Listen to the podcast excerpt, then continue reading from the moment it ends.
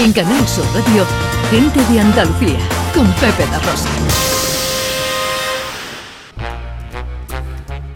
Hey, that shark has pretty teeth, dear. Tenemos un libro, Ana.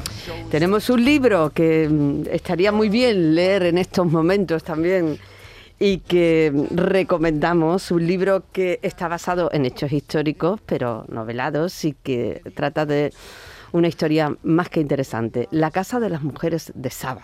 que firma Carlos Villavieja Llorente. Hola, Carlos, buenos días. Hola, muy buenos días. Encantado de saludarte, amigo. Gracias por ¿Cómo- dejarme cómo- entrar en vuestra casa. Nada, que es la tuya y la de todos los andaluces, allá donde estos se encuentren. Muchas gracias. ¿Qué cuentas en la Casa de las Mujeres de Saba? Bueno, es una historia de mujeres, como, como dice el título. La verdad es que cuando me puse a escribir la novela, eh, mm, siempre quise hacer un, homenaje a, a las mujeres de mi infancia. Entonces, pues bueno, me, me puse a buscar personajes eh, y cómo, cómo podría crear mujeres fuertes, con mucho carácter, pero al mismo tiempo, pues, eh, dotadas de una extraordinaria dulzura. Hablaba la invitada anterior del amor, pues sí, del, del amor, de la maternidad. Y bueno, eh, me fui metiendo y fui eh, generando y creando eh, esta, esta novela que, como habéis dicho, pues bueno, en principio es, es una novela histórica cuya pretensión fundamentalmente pues es distraer al, al lector. Y luego, bueno, pues si se puede aprender alguna cosilla de historia, además de la historia de los Balcanes, que es tan desconocida, pues, pues mucho mejor, ¿no? ¿En qué contexto histórico, Carlos, está situada la, la- la- la novela? Sí, mira, esto es en el siglo XV, en los Balcanes, eh, entre el XIV y el XV, entran los turcos otomanos en, los Balcanes, se produce ahí una cultura de frontera muy interesante, muy, muy similar a la que había en, la España del siglo XII-XIII. Y bueno, las mujeres fueron empleadas en gran medida como moneda de cambio. Las mm, cristianas, hijas de, de nobles, eh, fueron enviadas como mujeres a los, a los arenes. Y hay mujeres interesantísimas con una labor diplomática magnífica, mujeres, pues eso, de, carácter muy fuerte, muy inteligentes y que, bueno, pues hicieron una, una labor diplomática excelente.